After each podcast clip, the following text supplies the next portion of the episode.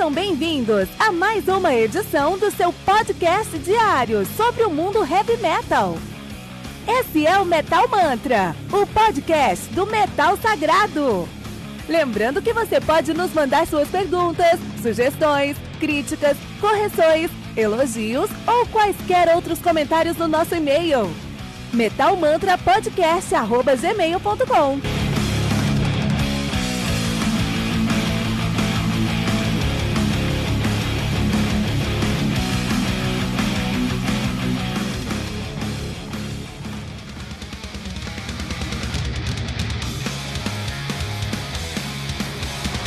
Saudações, metaleiros! Sejam bem-vindos ao Metal Mantra, o podcast onde o metal é sagrado. Meu nome é Kito Fernandes e você está ouvindo Metal Mantra, o seu podcast diário com as maiores notícias, resenhas e lançamentos do mundo do heavy metal.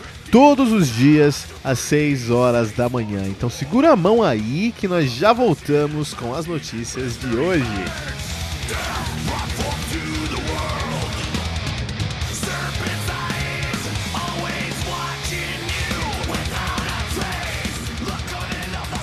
E vamos começar falando aí de Aerosmith, que tá tendo uma treta feia lá no Aerosmith, tá com uma tá feio lá.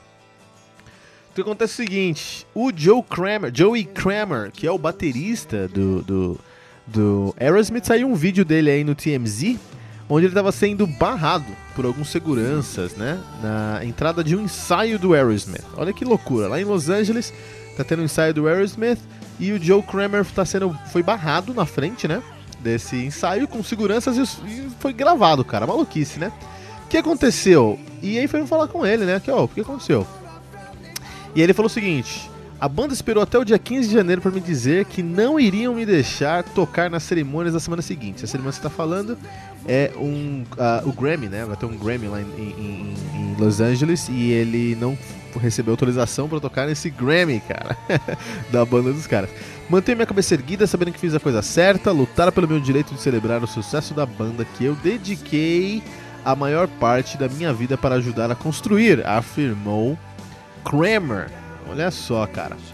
E ele continuou falando: a oferta da banda para que eu participasse apenas das fotos do tapete vermelho dos eventos é apreciada. Porém, como um baterista substituto, com um baterista substituto tocando no palco em dois eventos, honrando as nossas colaborações musicais conjuntas, é algo extremamente doloroso para mim. Sou um músico profissional que deseja voltar ao seu lugar no Aerosmith. Que treta é essa? Então o que aconteceu? Ó, é... o, o Aerosmith foi convidado para tocar no Grammy, no Grammy num outro evento, mas o maior é o Grammy mesmo. E aí o, os caras do Aerosmith mandaram um e-mail pro Kramer e falou: olha, você tá com um problema de saúde, entendeu? Não sei que problema de saúde o cara teve, mas você tá com um problema de saúde aí. É, vamos fazer um teste para você tocar com a gente aqui, para você poder, pra você garantir que você pode tocar com a gente aí na semana que vem. Aí o Joe Kramer, não, não vou fazer teste nenhum, eu sou o baterista da banda, cara, não vou fazer teste nenhum. E ele entrou na justiça para poder tocar e a justiça falou e, a, e, o juiz falou não, não me convenceu aí que você que você tá que tá bom. Na verdade a decisão falou o seguinte, ó, dado que Kramer não toca com a banda há seis meses e que falta tempo disponível para os ensaios antes das próximas apresentações, Kramer não mostrou um plano de ação alternativo suficientemente realista para proteger os interesses comerciais da banda. Que maluquice é essa, cara? que coisa maluca, isso foi o que o juiz falou, cara. É, a realidade é que ele falou, é, é, o, o Kramer falou assim, não, ó, eu tive alguns problemas leves de saúde em 2019, tá? Mas eu me recuperei, quero tocar. E a banda falou que queria que ele tocasse com o metrônomo, o metrônomo ligado lá. Até aí eu acho muito estranho, uma coisa maluca, né? Mas, mas fica pior, porque olha só, o, a, a, o, o a banda falou: Ó, você é o baterista da banda, você não tá saudável para tocar, entendeu? Então o que eu preciso de você é que você pague um substituto. e aí, olha isso, cara. Eles têm que pagar. Esse, o Kramer pagou. Na verdade, não tem, ele pagou já, ele tá pagando 20 mil dólares por semana para fazer os shows e 10 mil dólares por semana para os ensaios. São 30 mil dólares por mês, cara. Se ele ficar um ano fora da banda, isso vai dar a 330 mil dólares, cara. Que dá um milhão e pouco de reais. que maluco. Não, dá muito mais de reais. Mas enfim, é, eu não sei muito onde conta, tá, pessoal? Mas é isso aí. A realidade é essa, cara. A realidade é que o, o, o, o Aerosmith caiu nessa, nesse mundo maluco onde ele tem que pagar o substituto do baterista dele. Que mundo estranho, né? Uh, e o pior é o, é o que o, a banda afirmou, né? Olha só a nota da banda, né? A banda emitiu nota se justificando. Joey Kramer é nosso irmão, seu bem-estar é de suma importância para nós. Porém, ele não estava capacitado emocional e fisicamente de se apresentar com a banda, conforme ele mesmo admitiu nos últimos seis meses. Sentimos sua falta e o motivamos a se juntar a nós para tocar em várias ocasiões, mas aparentemente ele não se sentiu pronto para fazer isso. é, mas desembolsa 30 conto aí, você tem que estar pronto para desembolsar 30 conto. Esse mundo de bandas grandes, cara, é um mundo maluco, né, meu? Eu nunca mais olharei o, o, o Aerosmith com os mesmos olhos, cara.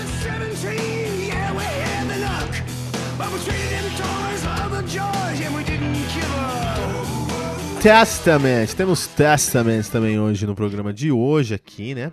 Novo álbum será lançado em abril, afirma Chuck Billy. Então, o Chuck Billy foi entrevistado na, pela Heavy New York e ele disse que, vai, que no, o, novo, o novo álbum, que a data do próximo disco da banda é 3 de abril, né? Ele falou que esse álbum vai ser bem diferente do Brotherhood of the Snake, especialmente no processo de criação. Ele disse que Brotherhood, Brotherhood of the Snake, que é a música que abriu o Metal Mantra de hoje, né? Do álbum Brotherhood of the Snake, que é um dos meus álbuns prediletos do, do Testament. E um dos meus álbuns prediletos do 16 também. Ele disse que Brotherhood of the Snake foi gravado de uma maneira muito mais rápida, né?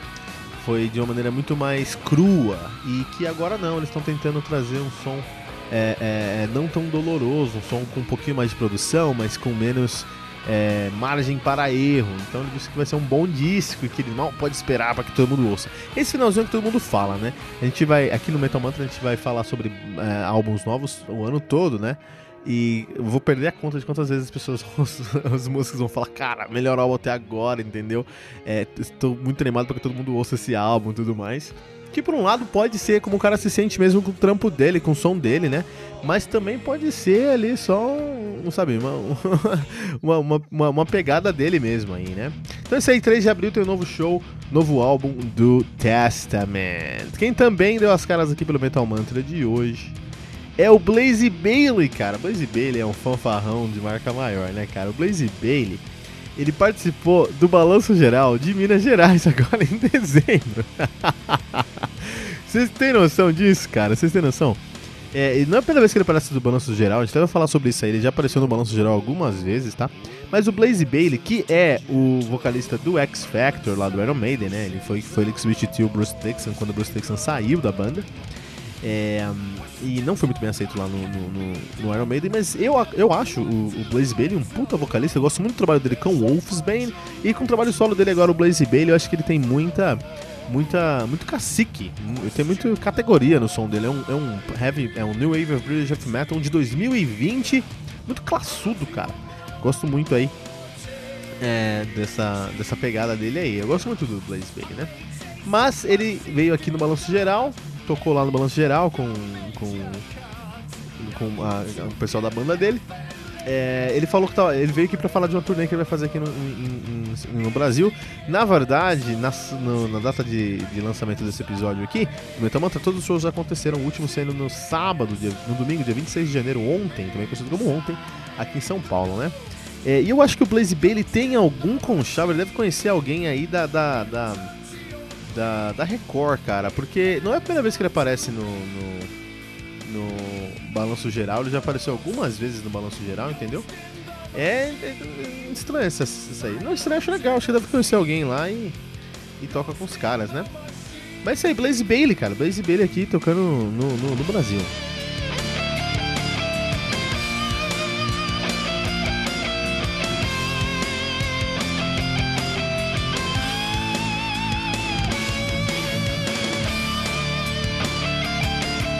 Stone Sour. Pra você que gosta de Stone de, de Slipknot, você deve conhecer o Stone Sour também, que é a banda paralela lá do Corey, Corey, Corey Taylor, né?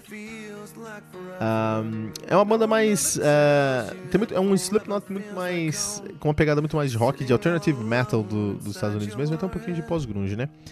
É, eu acho melhor que Slipknot. Eu prefiro muito mais Stone, Stone Sour do que Slipknot. Não sou grande fã também, mas eu não sou referência para essas coisas. De qualquer maneira, o Stone Sour, o Sour o guitarrista dos caras, o Josh Rand, tava conversando com a Billboard e disse, ó, não tem plano para álbum esse ano em 2020, não tem plano para turnê em 2020, até porque o Corey Taylor tá em turnê com o Slipknot e, tem, e vai fazer um álbum solo agora em 2020 também.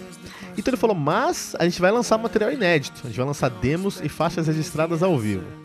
E aí a coisa fica engraçada. Porque, meu, é, eu acho muito estranho quando a banda lança demo, entendeu? Eu acho assim, que se você lançar um, um, um, um box, que nem o, o Nightwish lançou um box esses dias, um box tinha. Eu vi um unbox, cara, eu adoro ficar vendo unbox desses boxings do, de metal, cara, porque, meu, é incrível, meu. O cara recebe um, uma caixa assim. A caixa tamanho do meu aspirador de pó, assim, né? Um metro e meio de caixa tem 200 DVDs, tem CD, tem vinil, tem um monte de coisa dentro. E nessa pegada, eu acho que é legal você lançar aí, um, colocar uns demos juntos, assim, colocar uns, uns coisas ao vivo específico. Mas os caras vão lançar o demo só. Vão lançar ao vivo só. E aí eu acho meio zoado, cara, porque demo é demo, né? Não é tá totalmente produzido. E ele tentou vender isso, ó. De acordo com ele, a coisa, a coisa já, come, já começa a lançar, fazer esses lançamentos agora em janeiro, tá? Com algumas faixas que foram registradas em 92. Ele disse: será muito legal e dará uma ideia do jeito de como funcion, funcionávamos como banda. É interessante ouvir material cru e sem refinamento de uma gravação finalizada. Estranho, né, cara? Porque como é que eles funcionavam como banda? Não funcionavam. Se funcionasse, não era uma demo, era um trabalho final, né? Não sei, cara, não. Bom, pra quem é fã, puta, fica tranquilo que vai ter muita coisa aí pra fã mesmo, mas isso é um sour aí pra gente.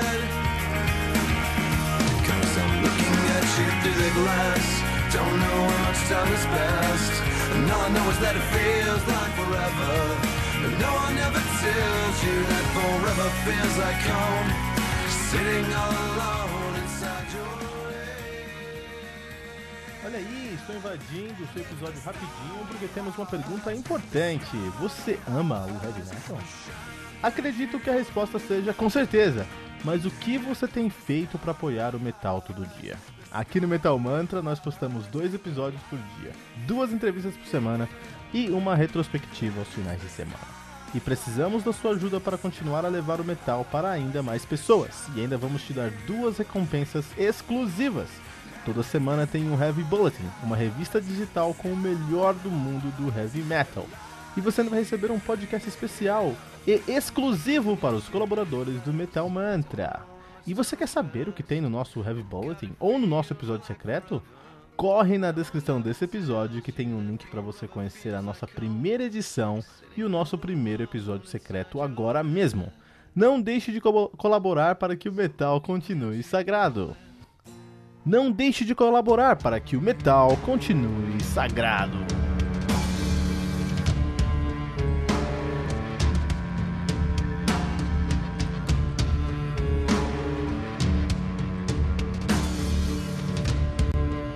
Cello do Apocalíptica, álbum lançado no dia 10 de janeiro de 2020 pela Silver Lining Music. álbum contei com nove músicas totalizando 53 minutos de play, lançado agora no dia 10 de janeiro de 2020, né?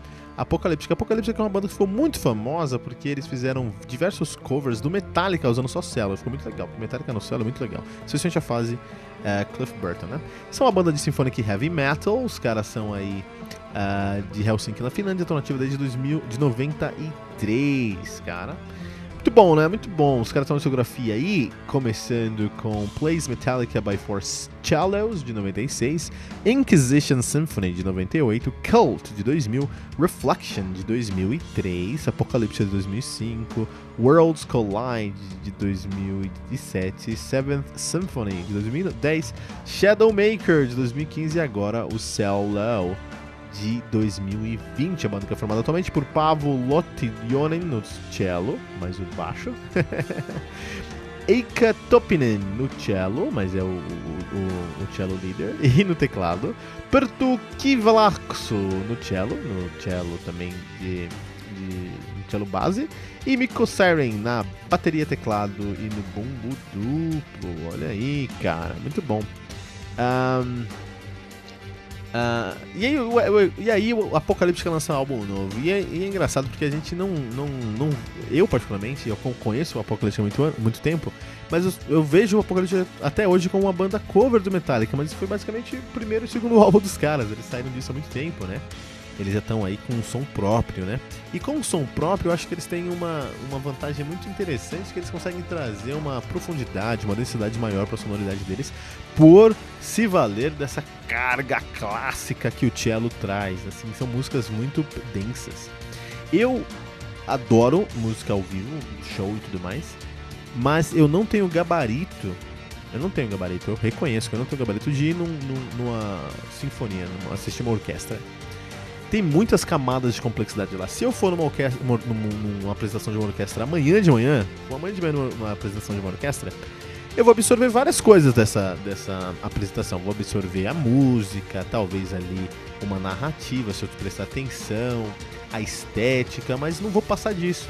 Agora, quem tem uma bagagem para acompanhar uma, uma orquestra, puta, esse cara vai absorver muito mais. Esse cara vai conseguir entender é, vai absorver a música, vai absorver a estética, a sonoridade, vai absorver as nuances, o, a interpretação do maestro, o cara vai.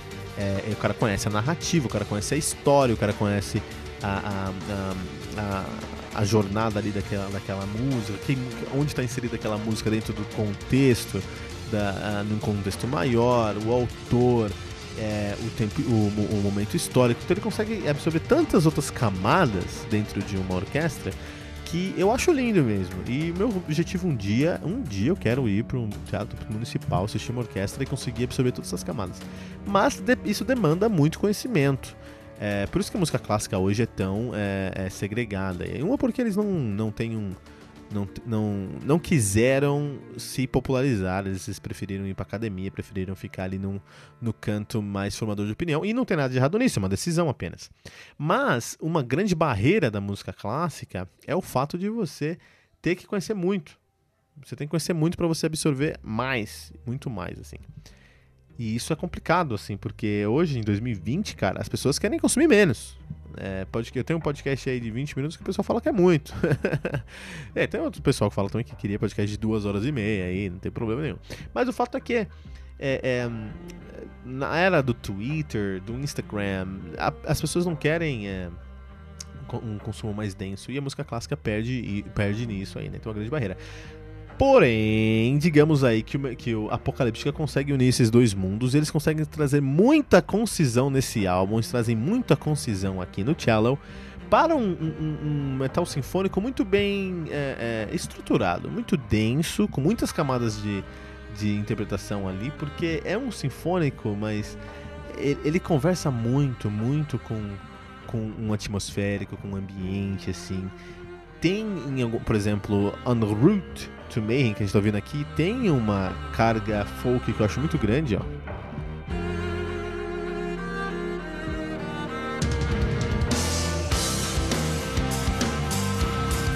E aí eles conseguem transitar nesses dois mundos, fazer uma coisa mais agressiva, uma coisa mais sinfônica. Acho que eles conseguem muito bem esses dois resultados aí. É, eu imagino como seja a composição do Apocalíptica, cara. Assim, eu não sou o maior fã de Apocalíptica, eu respeito o Apocalíptica pelo que eles fazem, entendo, até porque eu não sou um grande fã de música clássica. Gosto, mas não tenho esse gabarito, como eu já falei. Agora, eu imagino como é que é a composição. Eu, eu pagaria dinheiro, tô jogando dinheiro na minha tela aqui para receber na minha mão impresso um, um, um, um songbook desse álbum do cello com todas as partituras. Deve ser algo assim é, é soberbo, cara. Deve ser um musical, music orgasm máximo, assim, cara. Agora, é, assim, não é pro 20 médio. e eu me considero 20 médio aqui. Por Apocalipse. Gostei desse álbum, gostei muito, assim, cara. É, é um álbum que, que, dá pra viajar bastante, tem muita, muita consistência, como a gente falou. Mas agora acho que eu já tô enchendo, enchendo linguiça aqui no Metal Mantra de 2020. É isso aí, Apocalíptica com Cello para a gente.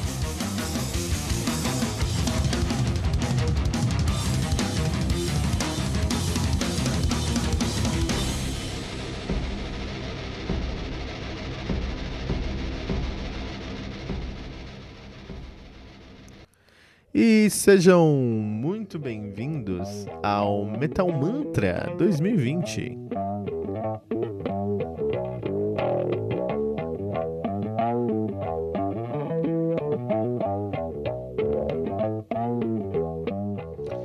temos muitas novidades no Metal, Mantra 2020, né? Então vamos falar sobre essas novidades. Primeiro, é um episódio por dia agora. Tínhamos dois episódios por dia. No ano passado lançamos 500 episódios em um ano. Era uma meta pessoal do Metal Mantra, a gente atingiu e estamos muito felizes com o resultado. Agora, 2020 a gente precisa mudar, né? Precisa mudar, porque assim, é, eu mudei de 2019 para 2020. E o Metal Mantra, que é o meu trabalho, precisa mudar também. Se eu faço, se eu mudo como pessoa, mas meu trabalho continua o mesmo, isso se torna desonesto. Não é isso que a gente quer aqui no Metal Mantra, que é algo honesto, que se conecte com os nossos ouvintes. Então é muito importante pra gente ser, é, é, quais, o que, que mudou entre 2019 e 2020 para o Metal Mantra, a gente tem agora um episódio por dia, não dois episódios por dia. É seis da manhã, não é mais meia-noite e, e, e, três da tarde, agora é seis da manhã, somente de manhã, né? Você pode ouvir durante o dia inteiro. E antigamente no Metal Mantra a gente só falava sobre os reviews dos álbuns que estavam lançados nesse ano. Agora a gente vai ter mais coisas. Vamos pegar mais vamos agregar mais elementos do metal, do, do, metal. Então o que acontece? A gente tem notícias, todos os dias a gente vai falar sobre notícias aqui, notícias do mundo heavy metal, para você se manter aí é, atualizado. É um projeto que eu queria fazer um tempo atrás, né, que é o Papercast. É um Papercast de metal. Uh, então você quer saber as notícias do heavy metal, vem pra cá, vem escutar o Metal Mantra todos os dias. Tem também é, reviews, reviews dos lançamentos, né? Eu vou falar sobre. Isso é DNA do Metal Mantra, gente vai falar sobre os álbuns aí que saíram em, em, em, nessa semana, no caso, como está no finalzinho de janeiro, esses álbuns saíram agora em janeiro, né?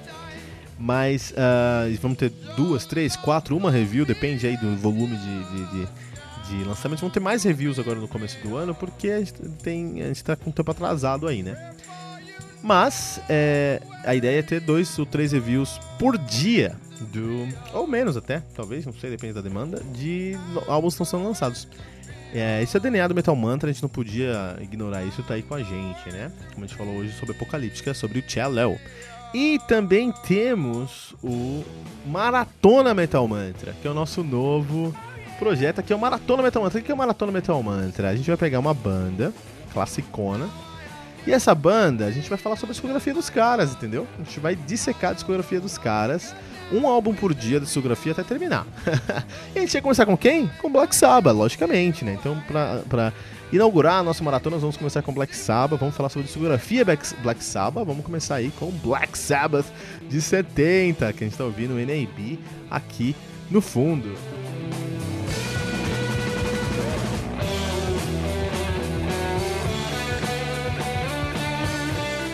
Black Sabbath, do Black Sabbath. Tá lançado no dia 13 de fevereiro de 1970. Daqui a pouco, daqui duas semanas, três semaninhas, tem aí o aniversário do Black Sabbath.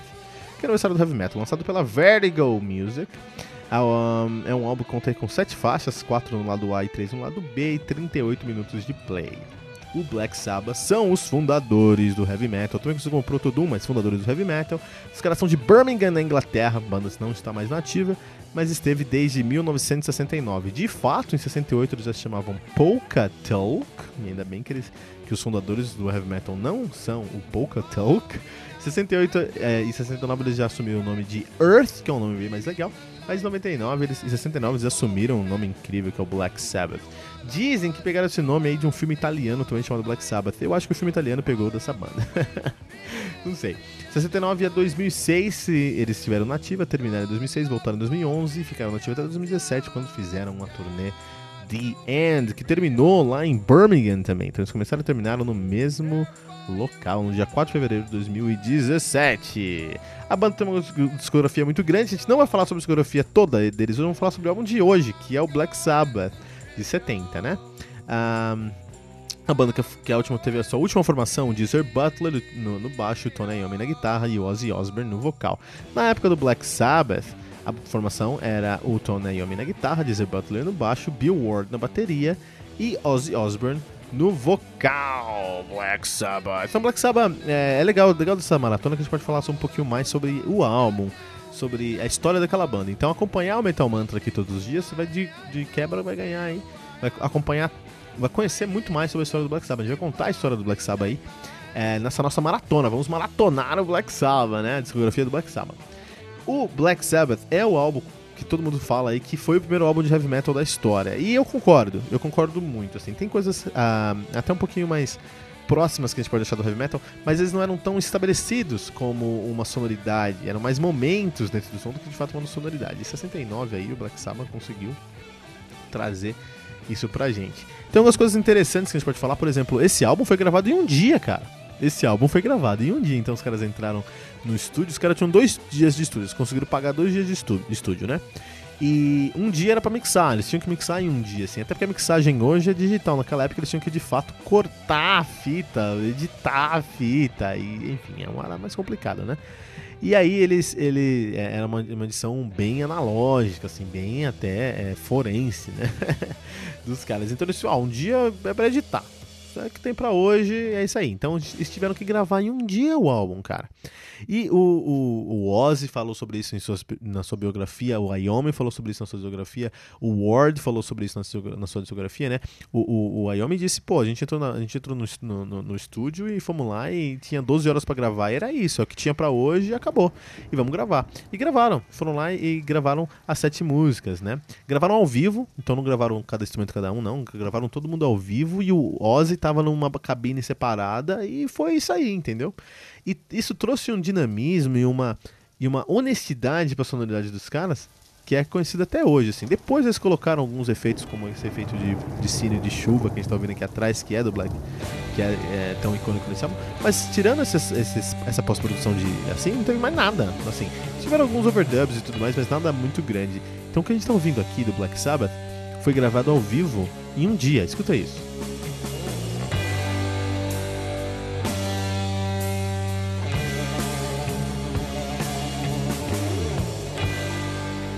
E isso é mágico. A gente escutar esse álbum e ser transportado para esse mundo, para esse cenário, para esse universo dos caras, onde eles tinham um dia para gravar e trouxeram simplesmente as raízes do black do, do, do, do, heavy metal, assim, né? O Bill Ward disse que é, ele se sentiu muito mais confortável porque é um álbum muito mais cru, até com erros. Ele fala que tem erros dele lá, mas é isso que traz a, a a identidade, dos, a identidade sonora dos caras. E eu concordo, eu acho que esses erros fazem parte aí do som que eles precisavam trazer para eles também. O Ozzy também falou que, ó, pra mim, álbum tem que ser gravado assim, entendeu? É, um dia gravando, um dia mixando e acabou. e faz bastante sentido. Esse álbum também é muito icônico pela, pelo gênero que ele criou, que foi o heavy metal, né? A gente tinha coisas até próximas, tinham, mas como eu falei, eram momentos. Agora, essa sonoridade desse álbum é do começo ao fim, dessa sonoridade do heavy metal que a gente conhece. E essa sonoridade foi criada basicamente pelo Ayomi lógico, o, o Ayomi e o Deezer Butler eles tiveram uma grande influência aí, mas geralmente, em maior parte, o Ayomi. Primeiro porque ele é um guitarrista que tem uma pegada diferente, ele tem uma visão diferente aí, e ele quis fazer um, um, um, um riff diferente, uma sonoridade diferente, um, ele queria colocar uma pegada diferente no som dele, ele fez. Esse é o primeiro motivo. O segundo motivo é que ele, quando tinha 17 anos, estava trabalhando numa prensa aí no, na, na, Inglaterra, numa fábrica da Inglaterra, e ele perdeu as pontas do dedo médio da mão esquerda, né? E aí ele colocou uns, umas garrafinhas, um, fez uns, uns, uns, extensores com uma garrafa de detergente. Olha, cara, é muito heavy metal mesmo, cara, vamos falar a verdade. Colocou uns pedaços de, de, de, de garrafa de detergente no dedo e para conseguir tocar. E ele não conseguia fazer um, um, um acorde. É, é, até conseguia fazer um acorde completo, mas é mais difícil para ele. É, e ele não, não ficava muito confortável, então ele tocava mesmo com tonic quinta, famoso bicord que a gente conhece. E ele gravou o Black Sabbath com riffs e com bicordes, porque é o que ele conseguia fazer com o dedo. Outro ponto é que ele teve que baixar a sonoridade do, do baixar a afinação, porque senão a, o, o o detergente, a garrafa do detergente não conseguia pegar a corda, cara. Então teve que baixar a afinação. Então, com a afinação mais baixa, bicorde e a própria estética que ele já tinha em mente, ele criou o heavy metal em sua sonoridade, cara. Isso é mágico. Quais as chances, cara? Quais as chances disso acontecer? E aconteceu, né, meu? Muito legal. Uh, e é isso, cara. Black Sabbath, álbum uh, de estreia do Black Sabbath, estreia do Maratona Metal Mantra. Aqui vamos maratonar o Black Sabbath aqui no Maratona Metal Mantra.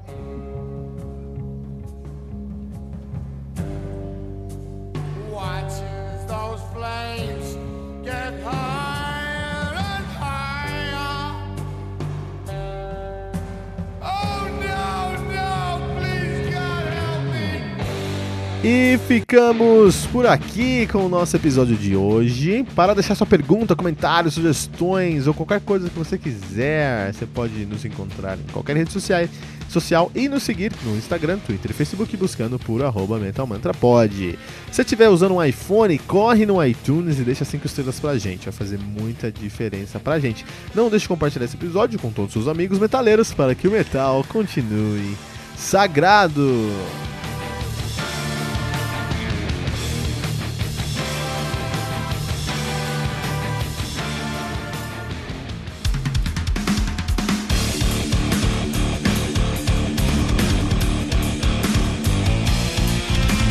Você ouviu mais uma edição Metal Mantra, o podcast do Metal Sagrado. Apresentação: Kilton Fernandes. Não deixe de compartilhar a palavra do metal compartilhando esse episódio, usando a hashtag Metal Mantra.